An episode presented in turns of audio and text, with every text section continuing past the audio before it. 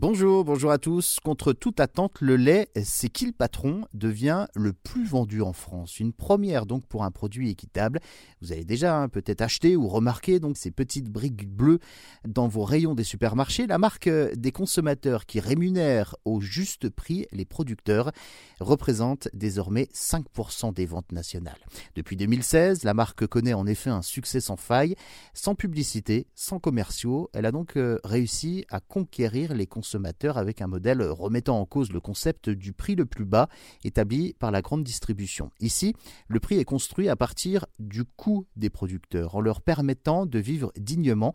La bouteille de lait est ainsi vendue quelques centimes de plus, c'est vrai que c'est concurrent, euh, mais ça permet de dégager de meilleurs revenus donc pour les éleveurs. Alors que tout le monde agricole traverse une crise exceptionnelle.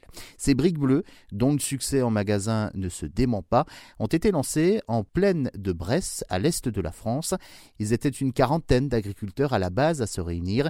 Le prix est déterminé par le consommateur, 0,99 euros le litre, dont 42 centimes pour le producteur contre 20 à 30 centimes donc euh, pour les agriculteurs sur d'autres marques. Alors pour la première fois dans l'histoire du monde de l'agroalimentaire, un produit équitable devient le produit le plus vendu de sa catégorie.